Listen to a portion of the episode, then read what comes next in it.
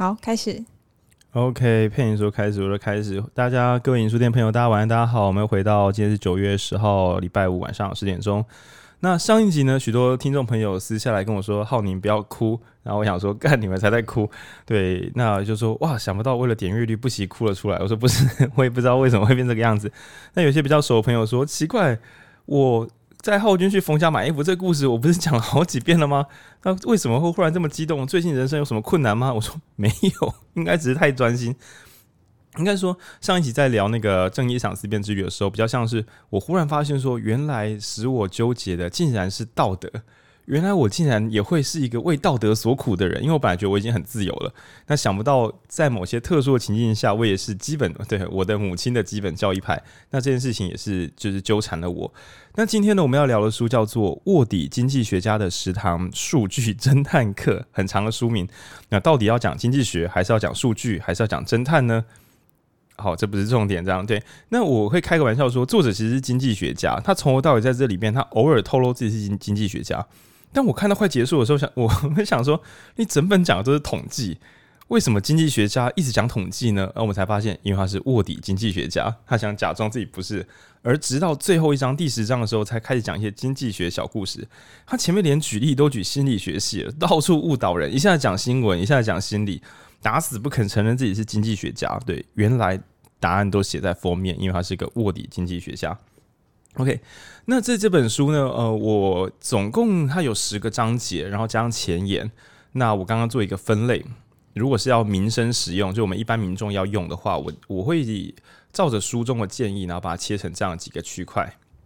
OK，那首先是前言，前言我会用一个词解释，叫伽利略的假望远镜。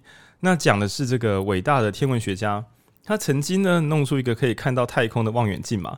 结果那时候呢，教宗就觉得说：“我才不要看你的烂望远镜。”可是伽利略说：“不是啊，我的望远镜可以看到外面的星星，你就可以知道我是真的望远镜啦。”那教宗直接跟他讲说：“哦，fuck，你的望远镜一定把星星贴在上面，你上面的外太空只是贴着的，我看到的就是你的假镜片的东西，这个东西根本就没有用。”那我想各位听众朋友一定会想说：“哇，伽利略好衰小啊！”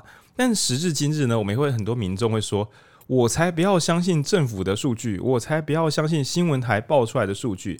那一旦呢，我们曾经看过错误的数据之后，就曾经受骗嘛，就很像今天路边曾经有一个人跟你说什么，我需要去台北车站搭车啊，对，很可怜呐，能不能借我一百块？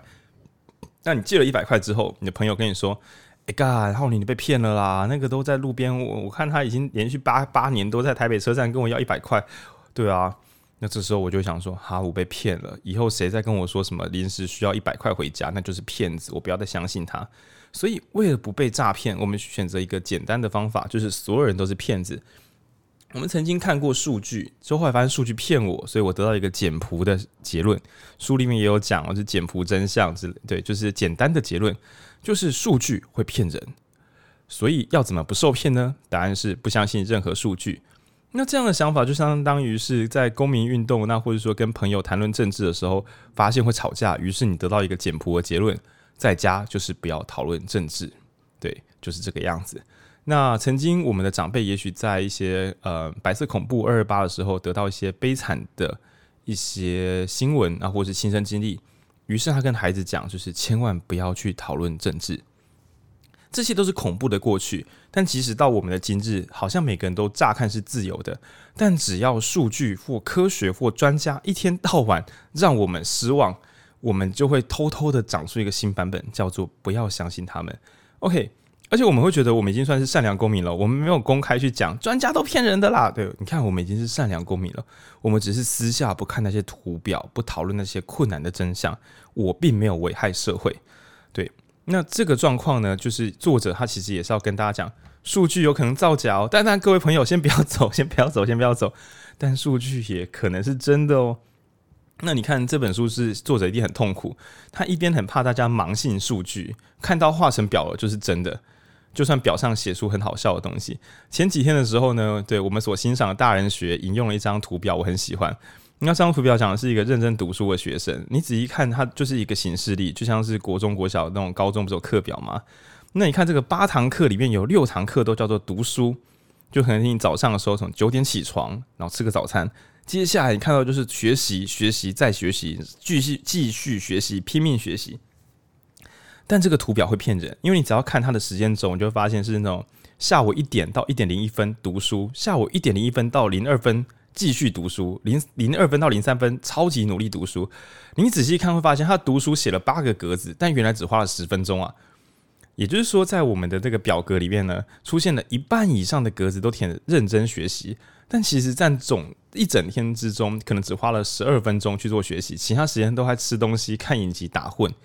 但是一个图表一瞬之间会让我们有一种哇！你看这个学生从表格上的分布，我们还不看数据哦，我们只看表格上的文字，会觉得他应该整天都在读书学习。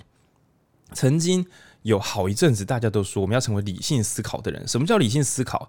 就是你只要把图表拿出来，你就是对的。因为只听故事的人，就是容易被煽动的人。像我，我都看数据。那这本书的作者一开始就是想跟大家讨论说，那个数据啊，就是常常被拿来造假。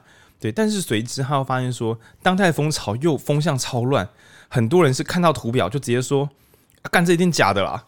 所以现在已经出现两种极端分子了，就是图表必为真跟图表必为假，根本就没有人在动动脑。那这个作者只好跑进人群之中说：“各位，我要跟你们讲个消息，就是，嗯，怎么讲呢？数据可能是对的，也可能不是对的哦。”谢谢你啊，物理经济学家，谢谢你告诉我这句。对对对，他搞了半天之后想跟大家讲这句。因为这是他真正心中的答案，他一定要跟大家分享这件事情。那听众朋友可能听这句话会比较能够没有这么激动。为什么我会说没有这么激动？因为影书店早就一天到晚跟大家讲左派跟右派哪个是比较好的，自由跟民主哪个是比较好的。我们早就花了好几个月的时间跟大家一而再再而三的交代，看情况，看我们到底要干嘛。一切都有缺陷，也许对。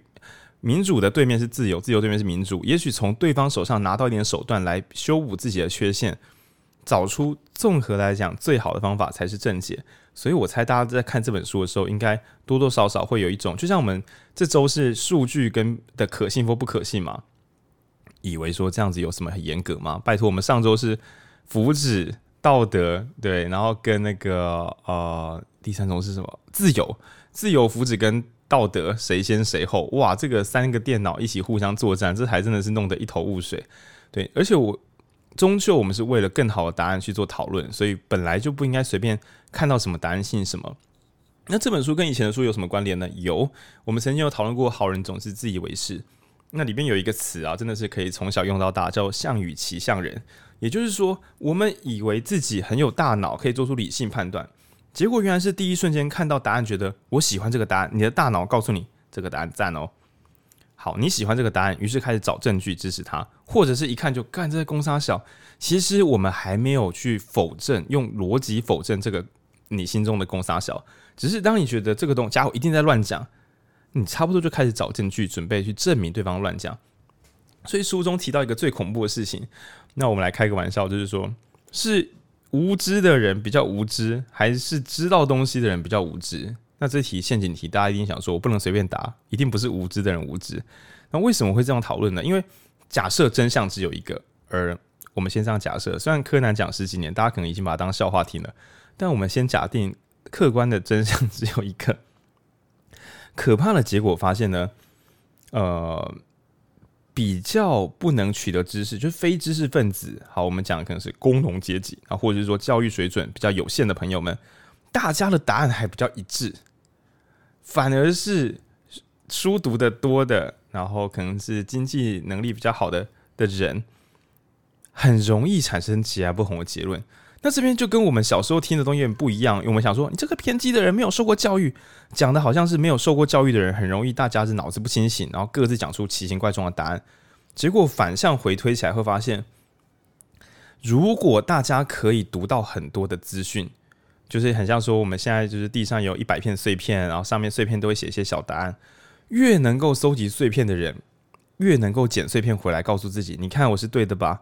所以反而是比较呃知识获取能力有限的人，也许大家都听类似的电视台，有差不多的简朴结论，差不多的共识。比如说，就是疫苗，呃呃，现在有疫情啊，疫苗可能要打，但打疫苗可能很危险，就是这些粗糙的大共识。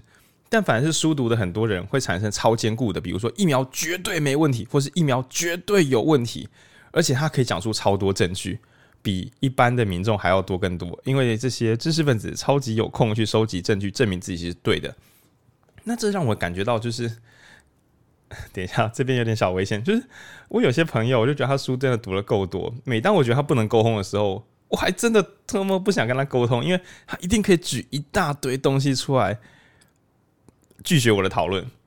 就是对，我觉得他已经准备好了，然后他没有他的答案不可能是错的，所以我跟他讨论没有什么价值。那而且我如果想要改变他的意念，他会先搬出一大叠或新或旧的资料，即使我要讨论根本不是这些东西。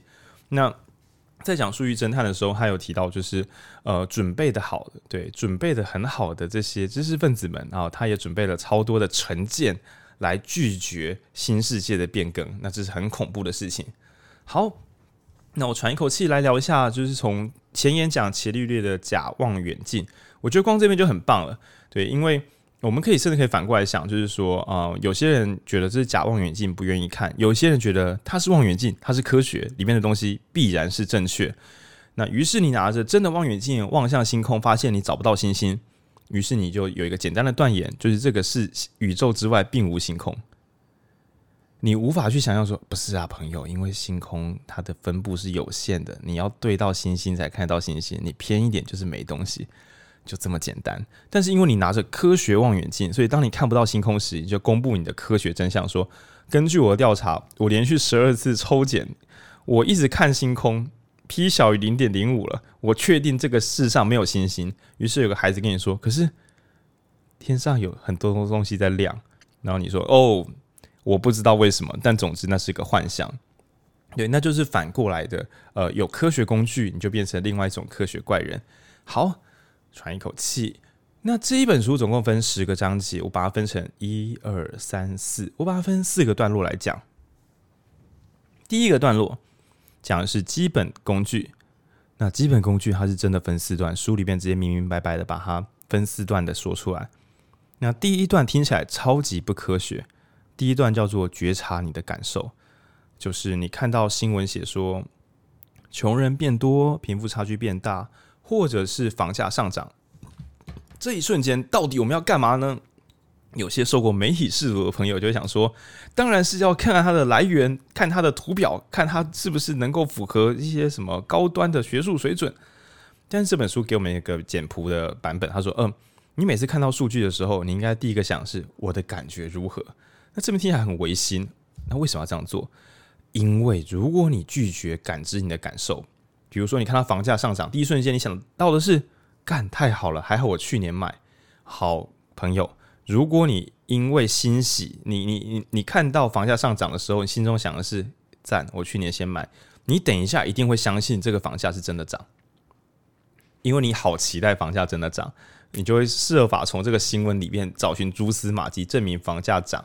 然后来以后，如果有人问你觉得，哎，我现在适不适合买房子？你就跟他说，当然适合啊。你不会跟他说，因为我去年买，你不会这样讲。你会说，因为数据显示，新闻显示。那反过来讲，如果你自己没有买房子，看到房价上涨，第一瞬间可能是干真假，不会吧？然后于是你就开始找说，没有啊，人口移入跟上涨没有什么关系啊，对啊，而且这个是局部上涨而已吧，不是全区上涨吧？你就开始尽心尽力的讲，找出这个新闻的破绽。那问题是我们不是来接收资讯的吗？我们怎么会这么努力，在资讯公布的瞬间开始剪裁自己喜欢的内容范围？所以你以为你有科学脑，但不是，因为你的大脑的那个项羽骑象人，你的非理性力量太强大。所以如果你不能先发现自己看到这个讯息是想干嘛，你就会假中立的偷偷去。我不是说每个人，我是说你会很容易偷偷的去截取自己喜欢的部分。那后面你的科学化方法十之八九是。嗯嗯嗯，你在乱搞的科学化方法，你会用科学之手，就像伽利略的那个我刚才讲望远镜，你就会拿着那望望远镜，故意挑没有星星的地方看，然后说啊，这个世上没有星空啊，你看，你看，你看，你看一下望远镜，你看没有星星啊，你看这就是科学的力量。OK，这叫第一个要记得做觉察感受。哦，这个真的是不容易。我甚至觉得整本书你只看第一章，应该也会学到东西。因为每当不要说数据了，你看到一个新闻，比如说凶杀案，那或者是说某一个政治人物讲一句很糟糕的话，我不知道各位朋友有没有转录过假新闻哦。我有好几次，大概是转了，甚至我自己选举的时候，我都怀疑我自己讲的假新闻，真的是很很难防。那什么叫假新闻？就是比如说，我们如果有个很讨厌的政治人物，他讲了一句很糟的垃圾话，然后不是上新闻吗？以前我们都会说什么媒体不可信啊，对。但这一瞬间，我会觉得，干这个政治人物太白痴了，我想羞辱他，于是我就转贴这则脸书消息，即使我根本连电视台或是说连 YouTube 都没有打开检查一下，我还是会想转，因为我的心中支持这个可能性，所以我就想要用这个新闻来佐证我心中的世界。对，所以说什么先射箭再画靶。对，我们的心已经把箭射出去了，那我们在那边涂鸦说，你看这个靶画的真漂亮。所以要先设法觉察感受，这个爆干难。那今天呢，如果大家没空的话，可以听到这边，你试着先把觉察感受练好，你就已经可以抵御大多数的消息扰动。那包括是哇，这个东西一定要买，那你可以放个一个礼拜，看你是不是觉得那个一定要买，诸如此类。OK，那更不要说有时候我们。来不及觉察感受，因为社群在沸腾。假设今天有个台大医科的孩子自杀的时候，看到这个新闻，我忍不住开始间进去讨论说升学制度的恐怖。对，至于到底有没有人自杀，其实我的心没有空管这个，因为在我心中其实是期待顶尖学校的孩子自杀，来证明我心中所认为的升学体制太过畸形。这个世界，对。就算我们存有公益之心，我们也可能一天到晚等待假新闻出现，只因这个假新闻可以佐证我的完美世界，我才不在乎真相。我要我是对的，这叫觉察感受。那第二个是亲自身观察哦，我觉得这这真真的超级认真。那讲的是统计数据跑出来，比如说年轻人现在怎样怎样。那如果你刚好是个年轻人，你看到数据的时候，也许你可以想想，我身边的经验又如何？最常听到的一种。亲身观察就是说，台湾平均月薪又上涨。那你想说，奇怪，我有涨吗？我好像没涨啊，我同事也没涨。诶，我的朋友有涨吗？我的朋朋没涨。那你就有个好奇心啊，涨去哪里了？这样很棒，这个很棒。至少你不是成为那种人家说什么呃 GDP 上升、薪资上涨，然后你就想，对我也觉得我薪资上升了。对，你可以在自己薪水没有变多的情况下讲出这种话，你也是蛮了不起的。那这叫亲身观察，因为。你的亲身观察，呃，在书中有用两个词，一个是鸟之眼，一个叫虫之眼。鸟之眼就真的像是国家调查局去看全台湾薪水有没有变高，而虫之眼是什么？零距离的去观察。比如说，当媒体说所有人薪水上升的时候，你打开你的虫之眼，看看你跟你看看你的朋朋没有变多，于是你得到另外一个结论：所有的人的薪水可能变多，但不代表所有人的薪水都变多，平均变多跟。某一些人变多没有关联，所以你可能会想说，嗯，反正不是我们这个产业，哇，这样有点危险，物价会不会上涨，会不会被害到呢？你看，你没有支持或反对嘛？你看到数据时，你觉得数据是数据，我的观察是我的观察。至于中间有什么样的交互作用，我要再想想。而今天，呃，如果今天讲的是 GDP 上升，薪水上升，媒体讲的一副欢欣鼓舞的样子，于是我就开始判断，诶。那我那些好像有赚比较多的朋友，他们作何感想？就他们说干快累死了，就是一个国际大单赶下来就一直做，就这样而已啊。那你就想说，嗯，这种薪水变高，好像跟大家过得很快乐关系是没那么多的呢。那也很棒。数据下来，你第一瞬间觉察感受，比如说干我哪有哦，我不喜欢这个新闻讲的，因为它跟我的世界不一样。然后第二个，我的世界为什么跟新闻上讲的不一样，跟数据上讲的不一样？你看我这边很困难，就是我没有真的去随便说这个数字是对是错，我就先感觉我如我觉得如何，我看到的世界如何。好，接下来呢，第三层哦，是我个人也很喜欢的一层，但这一层你不要随便对朋友用，你会被讨厌。第三层可能讲的是什么薪资上升，然后或者说呃国民幸福感上升，于是 G Y 的你、科学的你、数据侦探的你就会说，所以什么是幸福啊？那为什么问题就很苏格拉底，就是。什么是人生啊？什么是爱啊？那你会想说，干我一定要这样问问题吗？可是你如果不这样问，问题会很大。比如说，呃，现在年轻人都买到房子，买房子的比率上升了。那你你如果很粗糙，你就会想说，买房子上升了，哇，买房子上升了，就这样过去。可是今天你会不一样，你会问，他们买的房子是什么？是中古屋？是新城屋？还有什么叫买房子？爸妈拿出八十趴的头期款。还是年轻人自己买。如果是年轻人自己买，我当然可以说年轻人们人们信任买房子是有价值的。但如果是爸妈买，可能是爸妈担心年轻人，但年轻人其实连房贷都不是很想缴，因为觉得是看跌的。所以，什么叫做年轻人买房子？什么是买？最后你就变一个烦人的人。你说什么是年轻人呢？结果查起来什么三十到三十五，然后于是你二十八岁或者二十五岁，你就想想说，难怪我觉得我朋友都没有在买。原来新闻的年轻人是就像国民党的年轻人年纪会大个二十岁一样，每个地方的名词定义是不一样的哦。然后讲到买现金交易、贷款交易，对，什么是买？然后现金交易、贷款交易又包含谁的现金、谁的贷款？然后最后是房子，什么是房子？那有些朋友一定会觉得，看这个也要问啊，房子就房子啊。这时候我们就要跟他说，什么是房子？你就再问一次。当然你要举例啦，不要一直咄咄逼人，很烦呐。你就说，嗯，是三房两厅吗？是新城屋吗？是中古屋吗？是乡下的就是房子吗？还是是到城市里面住在一起？这其实差距是非常大的。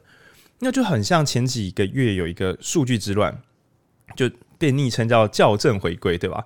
身为一个数据侦探，一定要喜欢校正回归这个词。那我觉得陈时中那时候也是，他其实可以跟大家说，你们可以去看九月会出的那本新书，叫做《数据侦探的十堂课》。没有啦，开玩笑的，那时候还没有这本书，而且讲这种话会被没真的是太不懂事了。那我来解释一下这个东，当然我猜我们听众大概都了解，就是为什么昨天说没有几个人得病，今天要跟我说昨天有很多人得病。那当然，身为一个科学人的你就会知道说，呃，因为数据有时候会晚一点点到，就这么简单。对，但是很多就是对数据没有这么喜欢讨论脉络的人，比如说什么是确诊数字？那最后定精准定义就是已经确定他得病的数字。那而且可以跟大家坦白的讲，知道得病跟确实得病的时间会有点时间差，因为检查需要时间。嘿，就这样，就这样。那于是第我们刚刚讲觉察感受，讲亲身观察，那第三层叫名词确认。什么叫幸福？什么叫赚钱？什么叫做所得上升？就真的问他个没完没了。因为呃，说实在话，有可能出现所得数字上升，但物价在上涨，或者税收的比较多，所以其实幸福感下降是不排除的。对，又或者是什么叫失业率下降？哦，原来是低薪的工作变多了，酷吧？就是。失业率上升听起来就是糟的，所以政府知道民众讨厌失业率上升，失业率上升这个数字只要打出来，政敌就会起来拍，就是拍桌子，媒体就会干掉你。因为觉察感受来讲，我今天一个一般民众看到失业率上升，我在吃便当的时候看到失业率上升，我就皱起眉头想说，啊、哦，台湾现在不行了。对，但是如果看到失业率下降，或是说呃哪里又盖了科学园区，那我的心就觉得赞赞赞，台湾赞台湾赞。对，那这就叫觉察感受。那即使我亲身观察，什么鬼都看不到，但是当我当我的情绪压起来的时候，我已经相信这件事情了。那第三个，你看，从觉察，从亲身观，从觉察到观察，再从观察到名词确认，到这边，你不要说你是个数据侦探，你已经是亲友眼中的白目人了。你爆干白目，当朋友说啊，今晚打个电话探多少集，然后你就说阿里干乌，你就你你要说不不，我想跟你讨论。呃，不是，就是呃，就你可能跟你的伯伯说，伯伯，我我不是要呛毒你，我是想跟你说，你有没有看过卧底经济学家的十堂数据侦探课？这本书里面教我们，当我看到媒体说股市一片大涨的时候，那我会先感知第一个感受是什么？哦，我的感受是我没有买，我觉得很赌烂。然后我知道伯伯你可能有买，所以你觉得很棒，所以我们的感受不一样。那第二个是亲身观察，我没有买嘛，我没有观察，所以我想伯伯，你有赚到钱吗？那伯伯说：“我马伯伯。”那我就沉默几秒，说：“阿金妈写的痛响。”就是好。那回到第三层，什么叫股市大涨？是涨哪里？对，是涨在大家有买的地方吗？还是涨在局部的股票？对，这个都不太一样。好，到第三层了。那到第三层，你已经是一个聪明白目仔。对，但到第四层，哇，那第四层我觉得反而又回到一个知识分子的这个超级高度。第四层叫做背景脉络。那我讲一个台湾人都可以听懂的例子，你猜民视会支持民进党吗？你猜中天会反对民进党吗？如果不知道的，你一定是偷渡客，这哪有台湾人不知道？对，什么叫背景脉络呢？那简单讲就是说，我们收到消息之前，消息可能会偷偷往哪里先跑个一两格，就这么简单，就这么简单。教育部今天不太可能没事发个新闻稿来指责教育政策失败。这你如果真的这么做，教育部的高度真的高。那影书店不太可能忽然录个 p a c k a g e 跟大家解释读书其实没有用。嘿，我们的我们的背景脉络其实会觉得阅读可以产生帮助。那只是我们会绕很多圈去解释给你听，并且我们还很良心的跟你讲什么时候阅读没用。但是我们的意识形态就是阅读有用，这不用藏，不然我们在这边搞什么鬼的？OK，那在书中讲的新闻之，我会说他举新闻的例子，那这边很有趣。我几年前有想通，但看到书中出现这个例子，我好开心。所以这可能是一个他的偏见混上我的偏见，大家一起觉得这是对的。新闻到底在播报什么？那朋友们也许会想说，播报新的见闻就是新的内容。那根据回推起来，嗯，其实应该是新鲜、有趣或新奇古怪的东西。那举个例子来讲，今天如果午间新闻播报。国道一号今天就是有车子在上面开，顺顺利利，对，然后没有塞车，那有车子在高速公路上跑。台湾高铁今天呃全线正常运作，你就你想想看，你每个小时看这种新闻，今天有学生去学校上课，哎，没有什么疫情意外，他们去上课，他们下课，他们去补习班，他们午餐有吃午餐。到底有哪个民众可以忍受新闻台真的给你这样的按时播报，像个仪表板？所以就是刚刚佩颖也跟前面跟编辑聊到，有录到这一段，就是大致上来讲，我们是来看新鲜事的。比如说今天有人在路上后空翻，然后摔倒了，这可能就变晚间新闻，因为平常没有人会在路上后空翻。但如果台湾现在已经是一个我称为后空翻平等的年代，每个人从小十二年国教就会教后空翻，所以其实我们过马路的时候都是用后空翻移动的。等到那天到来的时候。后空翻在马路上，就是马路上后空翻者就不可能有新闻。你报这个会被说报这个干嘛？谁不会后空翻？你你走过你走过马路不不不不后空翻吗？你跟我报这个这样子谁要看？对，所以其实新闻台的背景脉络原来不是正确的新闻，而是新鲜事。哇哦，原来是为了新奇，而不是最新发生。那就很像股市交易所。如果今天我们看股票新闻，一定会如果你。有比较资深的交易经验，你就会已经不想再看那些什么涨涨跌跌，随便它放烂它去买，就是定期定额，或者是用你的你自己的策略就好了。就你就回去看，可能是总体经济学或什么，你就不想再理股市的那些小消息，因为你从你打开你的背景脉络之眼，这很厉害的第四招了。就背景脉络之眼一打开，你就会想说，股市交易所靠什么为生啊？答案是交易费，大家买来卖去，买来卖去，他就一直跟你收交易税、交易税、交易费、交易费、交易费。那所以今天呢，如果他每天跟你说股市风平浪静，如昨天一样，没有什么新闻，没有什么值得买，也没有什么值得卖，他这样玩几个月，自己就把自己搞倒了。所以今天发现，哎，涨了，他一定就要跟大家讲说啊，涨了，涨了，疯涨啊，现在不买很可惜啊。那跌了就说啊，要死了，要死了，快跳船啊！他巴不得大家每天把钱搬来搬去，然后变不见。那比较欢乐的是，有时候也会出现不涨不跌好几个月，这时候他只好开始讲说。题材股就是这些未来可能会涨，你们要不要先买一点？那或是隐忧未爆弹，对，就算它没有要爆炸，每个没有要爆炸的东西，我都叫它未爆弹。你要不要跑一下？跑一下会比较好。你看人家不跑，你跑，说不定就是你赚到啊！你跑嘛，拜托你们跑嘛。对，就是我们发现，就我们的脉络之眼会发现，原来交易所好希望我们把钱搬来搬去，原来新闻台好希望我们多看新闻一眼，而不是。这个新闻台讲的都很中立客观，但他实在蛮无聊，所以我们要看他。对，新闻台不想听你讲这些五四三，新闻台想要你多点阅几下，不然他们这样会很难做人。那既然我们知道脉络，所以今天好，我想一般公民都知道，民视吹捧民进党的时候，你就平常心；中天骂民进党的时候，你就平常心。那一样的，不同的机构、不同的单位提出来新闻，你也许可以，嗯，他想干嘛呢？比如说，如果今天是一个呃心理学学会，他报一个心理学一个新的发现，你一定要想，他们当然会希望自己发现新东西，不然呢？不然不就代表他们没用？所以他们讲新东西的时候，我们先抱保守心态来看看，因为他们绝对不会大张旗鼓的说，今年我们什么新发现都没有。嗯，应该是不会有这种事发生，新闻台也不愿意播报这种无聊的东西啊。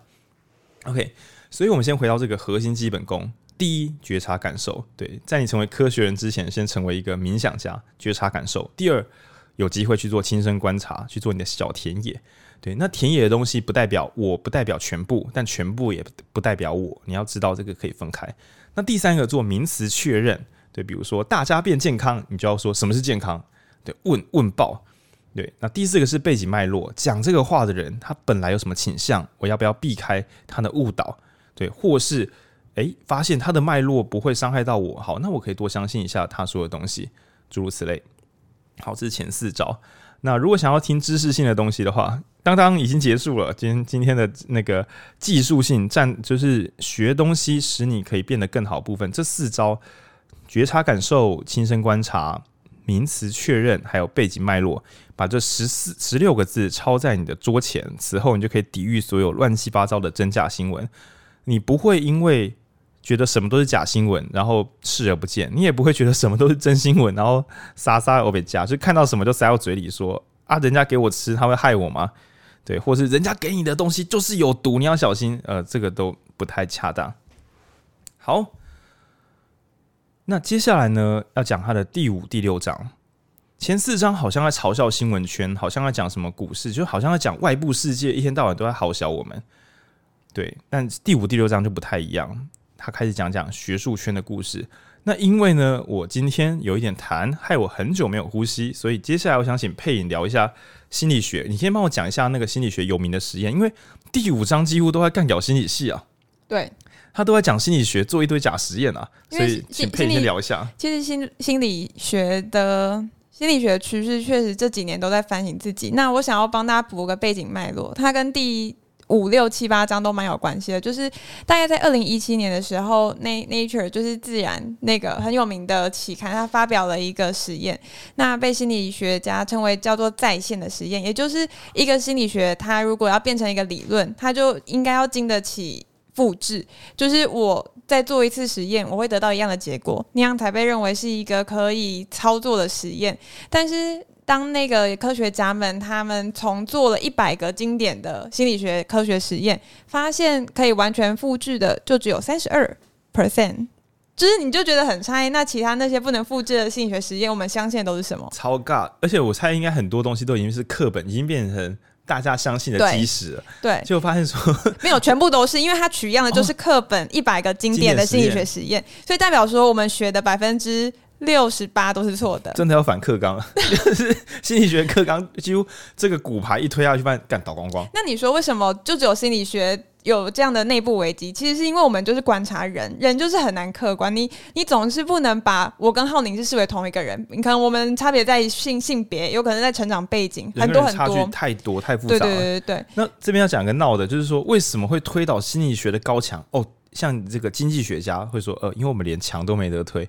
因为我这边讲的实验是，呃，他讲完美的实验是这样子的：你先观察到这个世界，其实大家国小都有学过，我们来复习一下。先观察，然后你可能说，哎。做个归纳，接下来你就要去做实验，再确认一次你刚刚的观察对不对？那经济学比较尴尬的是，难你难道要说好这两个国家，比如说台北跟台中，然后发五倍券双盲，有一边是三倍，有一边是五倍，有一边是现金，有一边是券，然后两边的民众都不知道自己领了什么，发的官员也不知道自己在发什么，做双盲，然后这两边的民众还不知道自己在做实验，你做做看这个，这个到底要怎么做？所以经济学几乎不太可能对真实世界的民众做实验。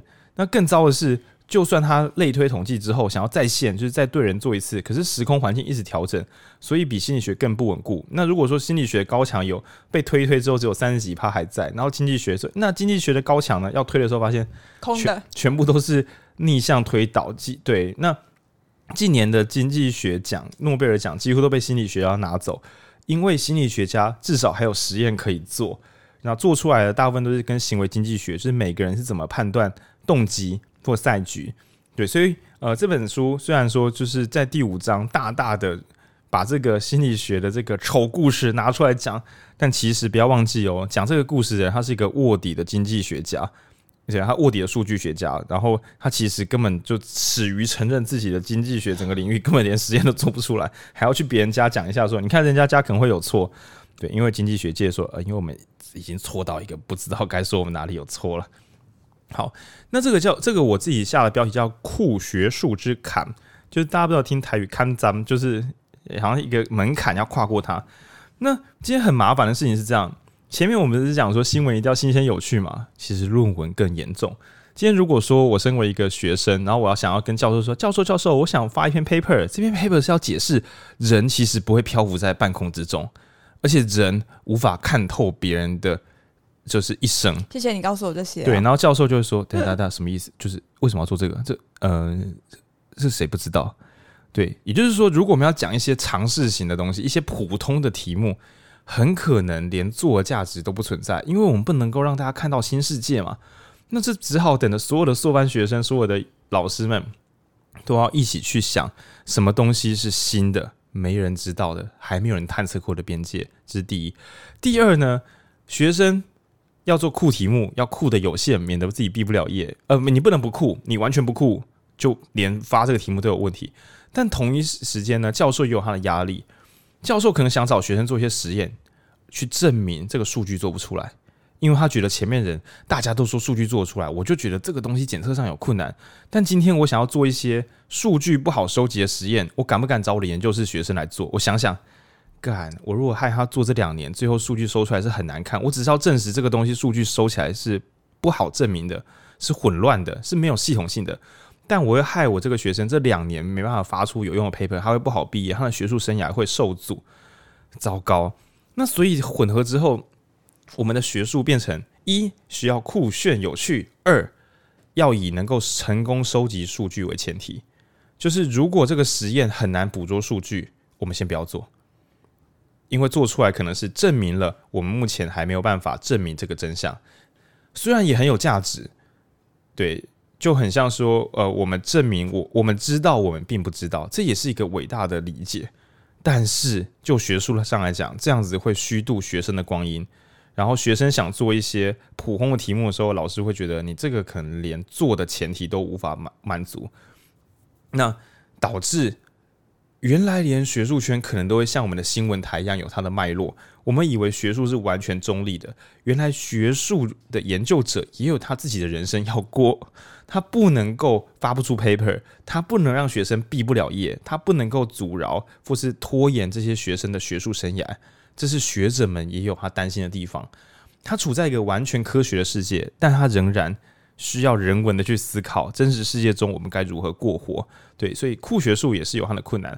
那作者呢，不只是讲学术圈的问题，他还讲集资圈。嗯、如果我们的听众比较潮的话，应该知道集资就是有成有败。但是，一般大众、外面社会大众很多会觉得集资就是一个赚到大钱的机会啊，发一点简单的东西就是有机会，大家就支持你。那作者呢，他有提供一个网站，我是没有点进去看。那个网站收集了一大堆零元集资专案。就是上架了，然后最后一块钱都没拿到。但是作者表示，抱歉，我还没查证哦。就是作者表示，上去看那个网站会觉得大家的提案都讲的好像有点道理，影片也拍了，然后论述也写了，看起来就是也是有模有样，但就是一块钱都没拿到。那所以其实跟我们常看到的就是各种奇形怪状的集资会红这件事情其实没有什么关联。对，所以。我们的新闻，然后我们这社群媒体只会把酷炫新东西送到我们眼前，使我们误以为这个世界有很多东西就是跟我们想的不一样啊，或者是说很酷，或者很特别，或是很危险。其实这些元素都只是因为它容易被容易被演算法送到前面。可是所谓的演算法，不过就只是因为一开始很多人看了这个新闻，觉得这是什么，于是他转贴了，于是他点赞了。那使得演算法觉得这个我不知道是什么鬼的这一包东西，好多人的爱，我赶快把它送给所有人知道。那于是更多人知道之后，大家就更加深这个成见，就是这世界就是，然后面就是列一大堆偏见。好，这是第五章讲是酷学术的门槛，对，酷学术的陷阱啊。那第六章讲的是取样的意义，讲的是实验又是怎么做错的。那这个呢，我就懒得讲，请大家自己去看书，因为这边这真的比较学术一点点。那简单的举例就是，取样的人可能也会因为一些，嗯、怎么讲，知能的有限。比如说，曾经有一个用药，然后那个用药其实后来会造成孕妇生出畸形的孩子。那这个包怎么会出呢？答案是因为做实验的时候不知道在想什么，全部都只找成年男性来做。那在这个成这个研究者的世界中，女性跟男性是一样的，大人跟小孩是一样的。那于是。吃下去发现说，对，女性跟男性都可以吃这个药，但是孕妇在生小孩的时候，这个用药会使自己的孩子出现严重的病变。哇，你一开始的取样取得太小了，取得太纯粹了，你没有去取出那个多样性。除非你这个药物永远不会给女性吃，不然女性没有去做过实验，就有可能会在这边出包。那大概是这样，或是说，呃，这边讲的有一点点小批判啊，就是。如果学者全部都出生于中上阶级的家庭，那你希望这些人可以同理底层，那真的是太消耗这些中上阶级的人的精神力了。对，就很像说，如果我没有去过一些，我没有出过国，然后你问我出国感受如何，我还要上网 Google 鬼扯给你看，这就有点可惜。那一样的。不管是学术，那或是真实世界的公民世界中，取样只要歪斜的话，答案大概就会往取样的那边歪过去，就这么简单。好，那八九十三章呢，我觉得他讲的比较跟当代的世界，不管是演算法，或者说跟国家政府，那包括嗯、第八章，我们前面不是说数据可能是真，可能是假吗？但第八章的时候，很认真说数据可能不可信啊，尤其是在集权国家。想象一下哦，你是一个公正的数据学者，那你想要发布今年的 GDP，那只是呢，你的背后有人拿着枪抵着你的头说：“哎、我哎、这我是跟你讲，学者先生，我跟你说，今年 GDP 如果大于三呢，我觉得是比较恰当哦，不知道你觉得怎么样？”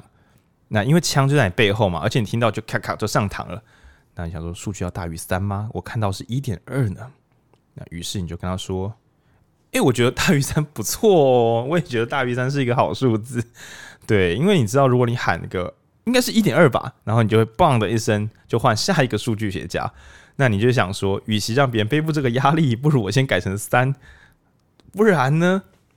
当然，有些以前的前人也是很伟大，就像是做望远镜的，可能说哦，就真的不是地球为中心呢、然后教会说，你要不要再想想看，你有没有看到没有火星台？如果你讲一些异端学说，你会上火星台哦，你要不要再想想看？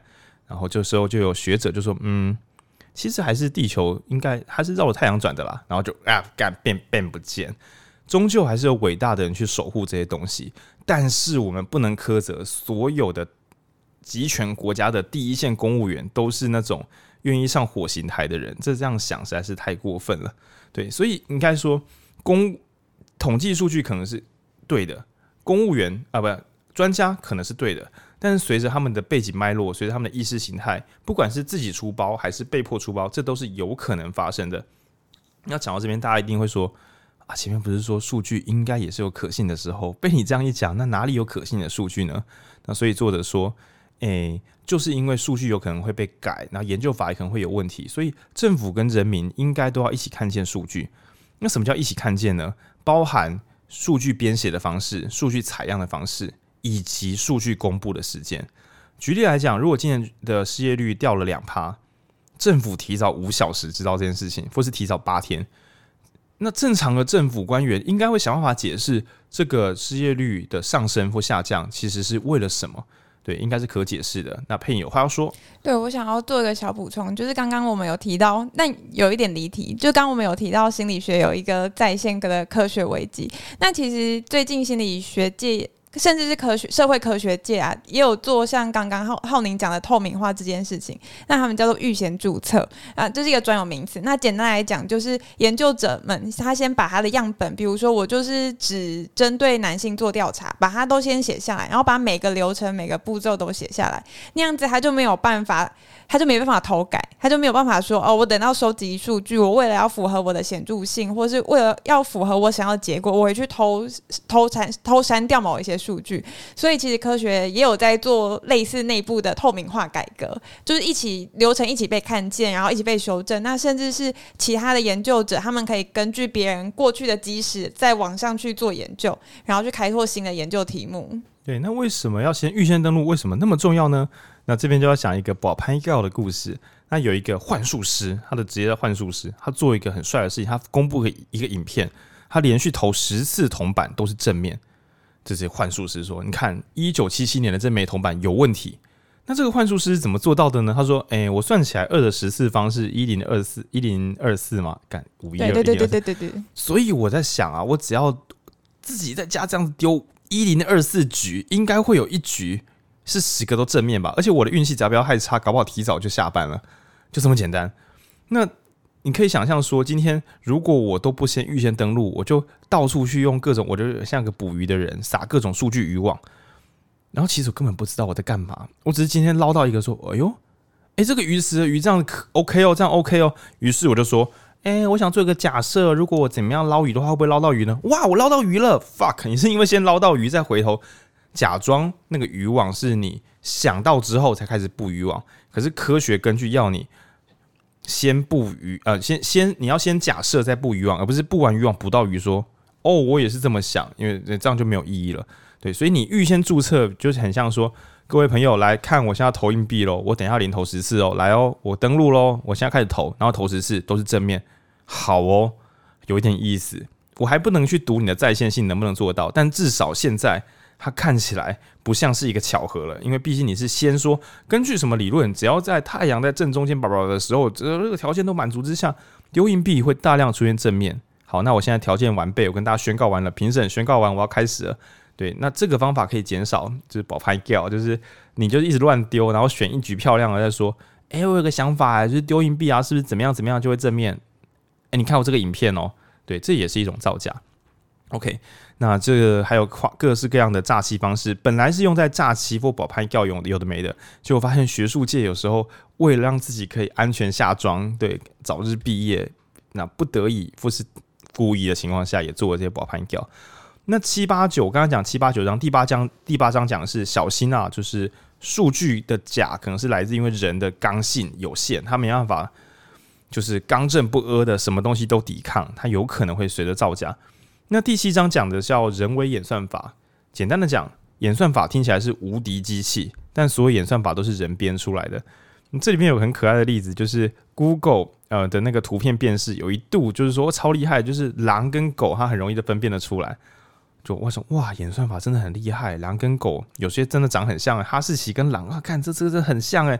结果原来是背景只要是白雪。只要是下着雪的环境就是狼，没有下雪就是狗，所以演算法根本就眼盲，他根本不知道自己在看三小。对，但为什么会搞成这样？原来是喂图片的人，你只要放狼的图片，全部都有白雪背景，就是因为喂的数据有问题，所以演算法已经被养歪了。那所以呃，这边要讲的是。不要把演算法当做一个迷信。每当说演算法可以什么评判好的老师、好的工作、好的什么，那这时候也许好奇心过剩的你就会说：“哎，他是怎么算的？他当初怎么知道的？”对，光是去讨论这件事情就会有帮助了。那这边演算法里面有用到一个什么好老师计算机，这是一个演算法，可以判断什么样的老师是好的老师。那它主要算的是同学的成绩啦。你想说，我靠，这好升学哦，这好官僚。那这个好老师演算法是一个范例，那它简单的说，它有两种基本错误，一定还有一堆包。它先挑两种，一种叫做学生的运气。那我简单讲好了，假设我有一个家教学生，我要怎么判断我是不是好家教老师？答案是只看他的成绩。结果本来在我补习的时候，他成绩是六十几分，我补习完之后，哦，补了四个礼拜，他成绩剩三十几分，所以我是个烂老师。可是别人我他当天睡过头，他。那时候他被扣考，而且他是补考又打折，所以我我我身为一个家教老师，他睡过头，跟他去补考扣分，这个这个不是我能控制的吧？或是说你的学生落赛，所以他的成绩超差，然后说因为我是个坏家教，所以我学生落赛嘛，这好像是不合理的。对，那另外一方面是呃老师的首条成绩，那简单的讲就是说。老师因为知道成绩，我现在不是家教老师，我是班上的老师。我知道我的期末评鉴就看的是同学成绩有没有变高。我一定在前测的时候给一些鬼神题目，让同学考爆烂。然后在中间教学的时候跟同学讲，这个地方我觉得蛮值得同学们再多看几眼。我一定百般提示，让同学知道这个期末会考，然后期末也好好的出正当的考卷，让同学成绩不要难看。我就变最棒的老师了。即使是机器跑演算法，只要你的参数，只要你的规则有漏洞，人们还是会去破解漏洞。不管这个老师是虽小，就是学生落赛，所以他变很莫名其妙坏老师，或是这是一个聪明的演算法骇客，他知道反过来给演算法要的，他就会变成最棒的人。这都这都是有可能的。那七八章讲的是演算法，然后还有跟公民社会。那第九章讲的，我我这个词我用眼见为凭，为是危险的为。就是我们实在太喜欢眼睛看到的东西了。那英文甚至会用 I C 对，那 就像是那个叫什么？之前 I C U 那是哪一个电影？呃，阿凡达。I C U，它是一个双重隐喻，一个是我看到你，一个是我理解你。好像我们只要眼睛看得到，那就是理解的边界。那就很像我们之前有有一个脸书的粉钻，好像叫什么折线折线图。委员会，反正就是把各种错误的折线图放出来给大家博君一笑，所以各种不该折线都拿来折线。原因是因为数据图表它带出来的理性的科学之力实在是太迷人了。那所以今天就算比如说我画圆饼图，一个是百分之八十五，一个是百分之十五，可是百分之八十五的圆饼图只占十五趴，百分之十五的画成八十五趴，我们第一瞬间还是会觉得十五趴那个比较大，即使上面写十五跟八十五，我们还是会被干扰。对，那就很像小时候做的什么错觉实验，就是哪一条线段比较长，就是一样长，只是一个画的是那种大于小于，一个是小于大于，就是反过来放。对，那这个眼线违凭呢，我觉得书中引用一个真的是优美的例子，它叫做伊拉克双图陷阱。它用的是伊拉克战争中，就是一个报纸想要解释我们在这个战场中真的是死了太多人，他想讲死亡的痛苦，所以他把这个折线图是这样画的。他从某一年的六月画到明年六月嘛。在一二月的时候死比较多人，所以大家可以想象，它是一个像一个小山丘一样慢慢变高的一个折线，嗯，这是折线图，不是不是不是长条图，长条图。OK，对，折线图没有意义，哎、好像也有意义。好，反正他用的是长条图，但是他把长条图反过来放，也就是死越多人呢，那个轴会越往下跑，像一个由上往下的瀑布。那他把这个图表做起来之后，还把那个红色长把长条图画红色，所以我们这样从视觉上看起来就觉得是。美国人的血这样子从伊拉克就是从这样流了下来，流了一大滩，所以会让人们看起来觉得天哪！不知不觉中，原来我们已经有这么多的同胞这样死去，很可怕。但是这个实验的反过来放，就是说，如果把这座山不要倒着放，就是数据不要由上往下跑，而是由平面，就是从我们一楼往上盖，并且把这个红色的长条图改成蓝色长条图，然后把月份打上去。这时候观众的视野会变动的，我们就会看说，嗯，中间比较高。你看，你本来在想血流下来嘛，结果你现在新的版本会让你觉得中间比较高，诶，一二月比较多十一、十二月到二月比较多人，然后你再看看，嗯，所以是冬天的时候死比较多人。现在天气回暖了，现在状况好了啊，美国局势一片大好。加上这个蓝色，就是浅蓝色，让你有一种放松的感觉，而鲜红色又往下流，会让你有一种血流成河的感觉。那于是第九章在讲说，就是当代最流行的资讯设计。其实资讯设计可以用来彰显数据，当然也可以用来做心理诈欺。这两件事都是同时存在的。所以到这边，他只是他是因为数据爱好者嘛，数据侦探嘛，经济学家嘛，所以他说大家本着良心，我不是跟各位说你不准做矫正，呃，我不是矫正说，我不是跟各位说你不准做数据图表来干扰人心。因为有些时候，本来的图表它可以分析出真相，但这个图表分析出来的真相，没有人会想要看，也没有人会想要讨论。我们分析的真相不能把世界变得更好，那我们做这些工又有什么用呢？那所以最早是有南丁格尔，因为他在讲军营，他研究之后发现。打扫整齐干净，好像对于大家的存活率很有帮助，所以他画了不同的图来证明这件事情，这画得非常好。那大家可以看书里面的解释，附网络上自己查南丁格尔数据，对，也许就会查到一些图表。对，也就是说，他发现了一个正确答案。他就像是一个去提案做简报的人，首先他没有自己的成见，他不先自己说军人会死掉就是因为什么什么啦，没有没有，他从他所看的回头研究。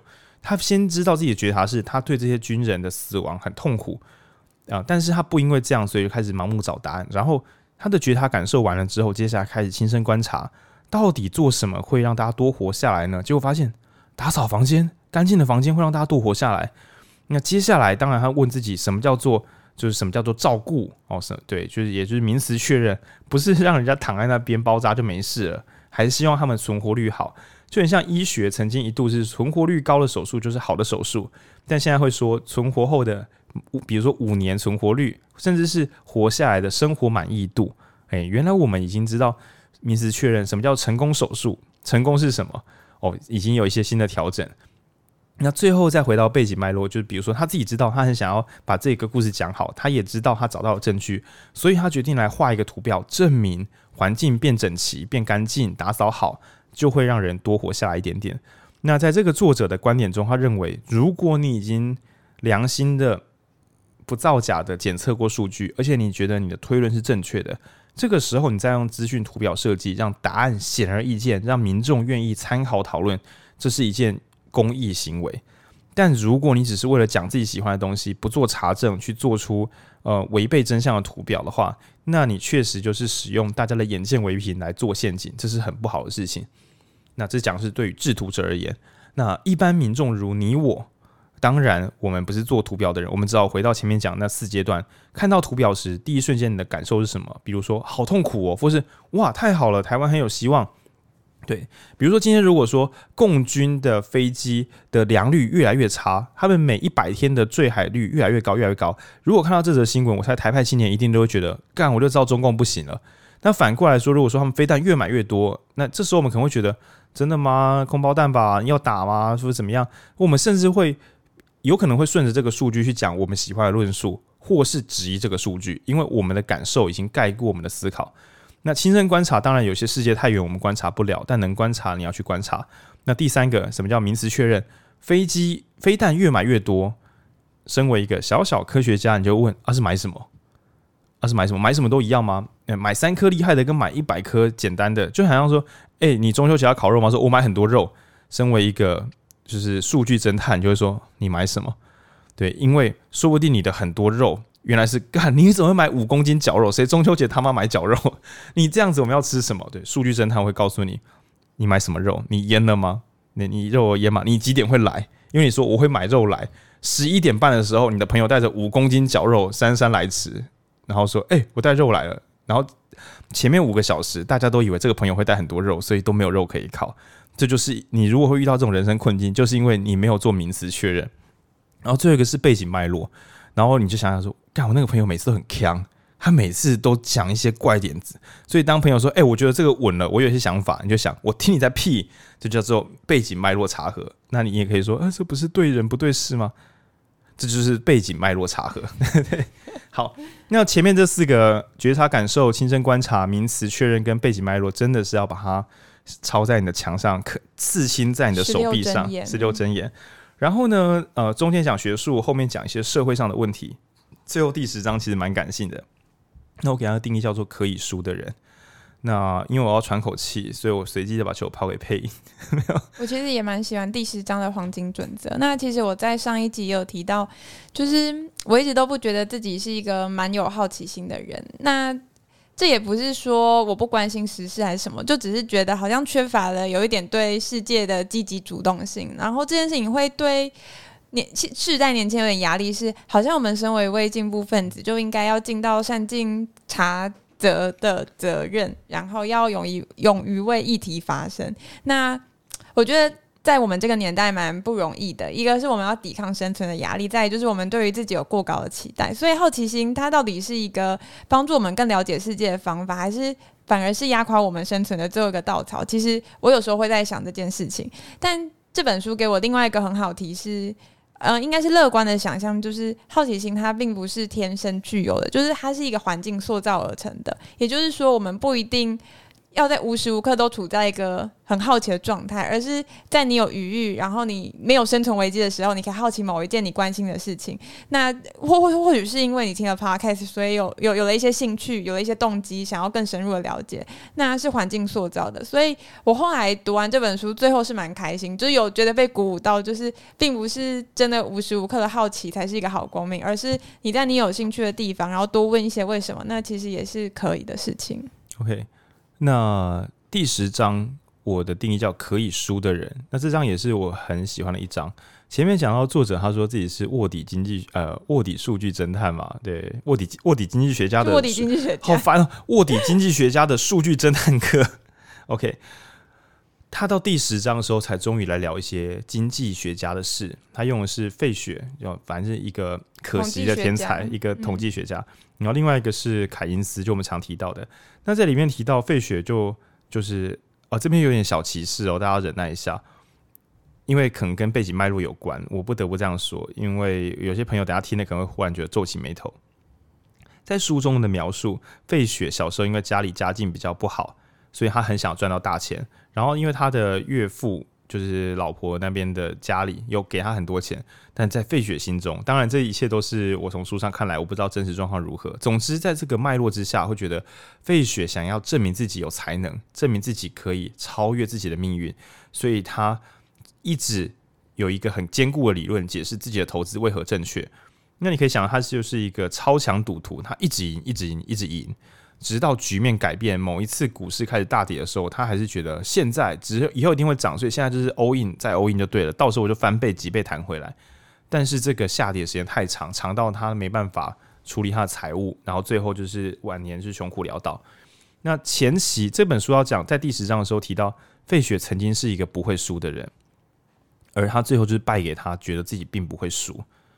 对，即使他是一个当代的天才，他仍然有可能会因为过度坚持己见，不愿意看这个。就是刚刚不是讲讲说，我们要去观察身边的状况。对，如果你已经很强，你已经专家了，你应该离自己身边的世界很近。但是如果你不看，你就无法从这个身边的世界给你的一些零件中凑出新的答案。就很像你说，我们家买的是好房子，所以它很安全。你看到楼梯间，诶，有一些人堆一些汽油。那你看你的楼下好像有一些管线破损，你以为的豪宅，其实里面已经慢慢的没有这么好了，因为你住二十年，邻居开始转换了，而你却视而不见，想说不可能吧？我买的是二十年前最好的房子，这没有问题的。当真相在你面前，你又视而不见的时候，一个绝对不会输的人，他只要输一次就可以输一辈子。那反过来是凯因斯。凯因斯直到现在，就是各世界各国大概都是用他的核心理论，然后也成为他也过得非常有钱，然后花天酒地买很多艺术品，过得很爽。但是就传记来看的话，凯因斯常常放枪。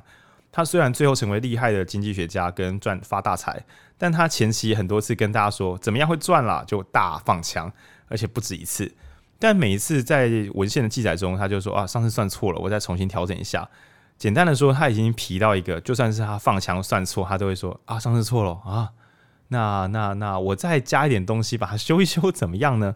那在这本书里边，虽然他讲的是一个如何看待新闻的真假，如何看待数据的真假，但在第十章的时候，我认为他要给我们一个提示是：我们不断的想知道数据是真是假，但也许我们要成为的是可以错的人。对，因为这次我们收到真的数据，我们可能会说，这真的吗？这假的吧？我看他，哦，看他是真的哦，所以我们错了。那下次呢？我们看到一个一个新闻，我说哇，原来是这样，我又学到东西了。过几个月干假新闻，我们可能这一辈子都很难避免呃认知障碍，就是这个月我以为是对的，两年后我可恶，我打理小丑竟是我自己。这件事情在这个资讯爆炸年代，也许我们一辈子都会不断的犯错。不断的相信错的东西，不断的错过正确的事物，这是很会发生的事。那我们要做的就是保持一个乐观的心，就是啊，干我错了哦，我看看你的，哎，真的哎，我错了，好吧，我来改个版，抱着这个放松的心态。那可以输的人，我称他是天才的反脆弱。我未必当下无所不能，但如果每次的错误我都吃得下去，我都可以为自己的下次做改版，我迟早会变成赢到最后的人。对，我这局就让你，我下局也让你，但我最后会知道这一切该怎么赢，而不用去执着说，我只要输一局，我就是个很糟的人，所以我不能输。哇，那你现在你你不愿意改版，对吧？不愿意改版的软体，想要用到最后，应该是有点异想天开的。那这个想法想送给大家，也是因为很担心大家就是觉得说不行，我不能成为假新闻的传播者，我要完美的做出新闻的认知鉴别，我才能跟别人分享一切的东西。OK，那如果你有这个心态，你八成不会变成完美的这个什么假新闻清洁剂，你只会变成一个不说话的人而已。对，你看，你看，我从二零一八之后没有分享过一则假新闻啊，对啊，因为你把脸书账号砍掉了，你想跟我表达什么？这样有什么用？对，我再也没有相信过假新闻，因为我不再相信这个世界，就很像感情失败，说我再也没有伤害过任何人，因为我再也没有爱过任何人。说干这种中二的台词，这种中二的台词，你也敢拿出来说？我跟你讲，我只那个年只考我一题都没有错。我说干六百六百分，我没有考啊。对，这很像是这种老笑话。那希望大家不要遇到数据时只陷入数据极为真或数据极为假，或是数据不真不假，干脆就不要看。对，那我们可以输。但我们希望慢慢的养成自己的演算法。演算法虽然我们前面有说可能会就是垃圾进垃圾出啊，喂很多烂资料，所以它变很烂。但一旦学者发现，哎、我们喂了烂资料、欸，哎，干刚刚的演算法超好笑的，这个时候就会在修改，所以它终究会慢慢的变得精确。那机器是这样的，政治是这样的，我们自己当然也可以是。那我还要给佩影一个微小的回馈，就是呃，佩影觉得说，当代年轻人不是有时候就正义意识高涨，使得自己过得很累吗？那有时候我觉得这未必只是正义意识高涨，因为这样讲好像当代年轻人比较高尚。嗯，对，所以我有个白烂的想法，就是每一个年代的人谁不是从众的？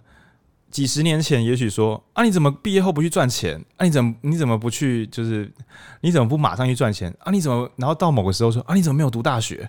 所以其实到底呃赚钱是最重要的，保家卫国是最重要的，然后或者是说赚钱是最重要的，或参加政治运动是最重要的，或是关心公民是最重要的，或是关心自己是最重要的。很多时候，我们也误以为自己有自由意志，但其实是身边人都这样做，这个从众使我感到安心，而这个从众本身又看起来短期不坏。对，所以这很多时候，其实我们是进行自动驾驶，跟着时代的潮流一起移动。然后，呃，每当时代的潮流稍微不符合我们需求的时候，我们可能还是逆着自己的需求去做一些大家觉得正确的事情。那我们往往会觉得说，那是只有父母辈会这样。我现在做自己了，我现在关心公民了。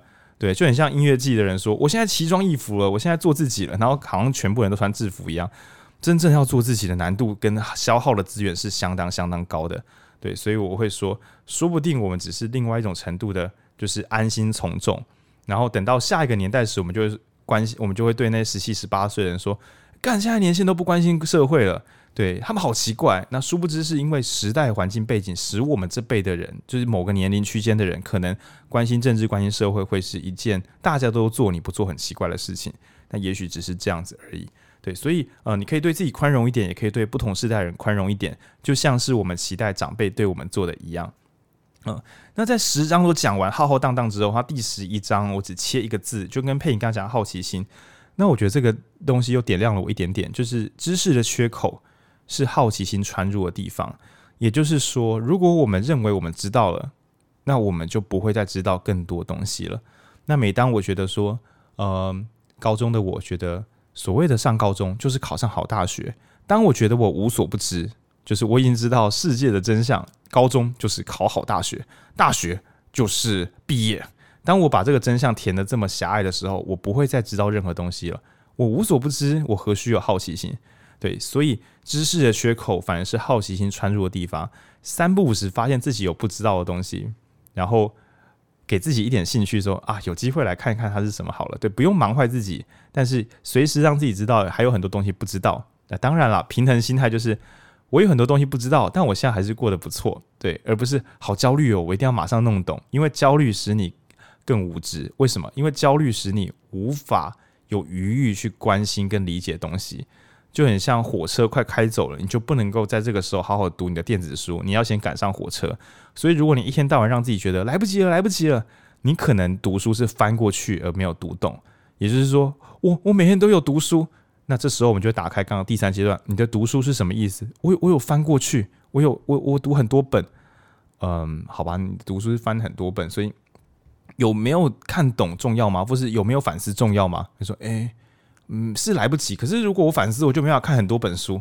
那这时候你就会发现，可恶，就是你刚刚讲的读书原来是翻过去的意思。那所以我们还是要回归到最后都很像废话，就是我们想要成为什么样的人，我们想过什么样的人生。那我们所吸收资讯跟我们所作所为是否走在我们自己喜欢的道路上？对，那这才是是重要的。然后最后这一小段也是想想跟各位观众朋友说，如果你觉得。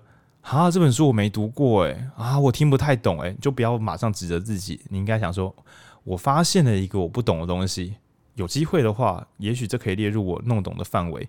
那光是存着这个想法，你就有无穷无尽的好奇心，你就可以破解无穷无尽的原本的偏见，然后形成一个更流畅的演算法，服务你这个个体，那也服务你所期待的世界。对，那希望大家不要。就是为了追求好奇心，反而启动焦虑，因为焦虑是好奇心的杀手。嗯，那祝各位可以有，嗯，就是成为好奇宝宝的世界，把所有知识的缺口都当做是呃自己探索世界的一个机会。那这样会蛮好玩的，因为毕竟我们懂的东西实在是很有限，那有很多东西，很多东西可以探索，你一辈子都不不至于感到无聊。嗯，这是我自己在读这本书时最后的一些想法。那也是读完之后，你会想说，干。他好像已经不止在讲数据了，对啊，因为我觉得他其实最终讲的是我们该如何判断事物，我们该如何面对这个不确定性的外在世界，然后如何与不确定性共存，然后不完全盲信，也不完全拒绝，那产生自己的一套演算法，然后服务自己在这个世界过得幸福。对，我觉得是蛮好的一本书，而且文笔蛮流畅，故事也蛮好看。我觉得他的那个阅读起来的快乐感。就是文字的流畅感跟专家之路差不多，然后再厚了一些。那如果过去，嗯、呃，读者如果是没有学术背景就是的人，我觉得看了，可以稍稍想象学术人在做什么。那如果有学术背景的看，可能会有很多苦笑的段落。我就想说，可恶，我真的被讲中了，被讲中了。对，但是也也蛮好的。那这本也可以跟好几年前比较红，对，我们去年有录那个《专家之死》，在《专家之死》中呢，把这个专家之死怪给可能媒体啊、大学啊，对不对？那你回头看脉络，就说这一定是一个学者，不是什么。对，因为从我们今天来看，专家也三不五时。自己踩一些数据陷阱，然后放枪，然后放枪之后又怪说民众为什么不相信他？靠，你挂了专家名字放枪，久了之后大家就不相信嘛？对，所以我觉得这本书也可以跟《专家之死》做一个遥遥呼应。然后它里面讲到心理学实验，也在我们其他本书有稍微读过，我觉得都蛮有趣、蛮经典的。对，那算是我觉得上一礼拜我们聊正义一场思辨之旅，比较像是精神性的讨论。那这一次呢，我们从一些结构上来讲，如何判断真伪？真的可以交叉读啊，但我觉得非常烧脑。就是我们接受到的资讯是真是假呢？哦，这已经很麻烦了。然后是好是坏呢？想知道是好是坏，请看《正义一场思辨之旅》。想知道是真是假，可以看今天的这个数据，就是啊，卧底经济学家的食堂数据侦探课。对，那这两本可以说是阅读起来乍看轻松，但你越是认真想，越是觉得脑子不够用的两本好书。那推荐给大家。谢谢大家，谢谢大家。那就这样。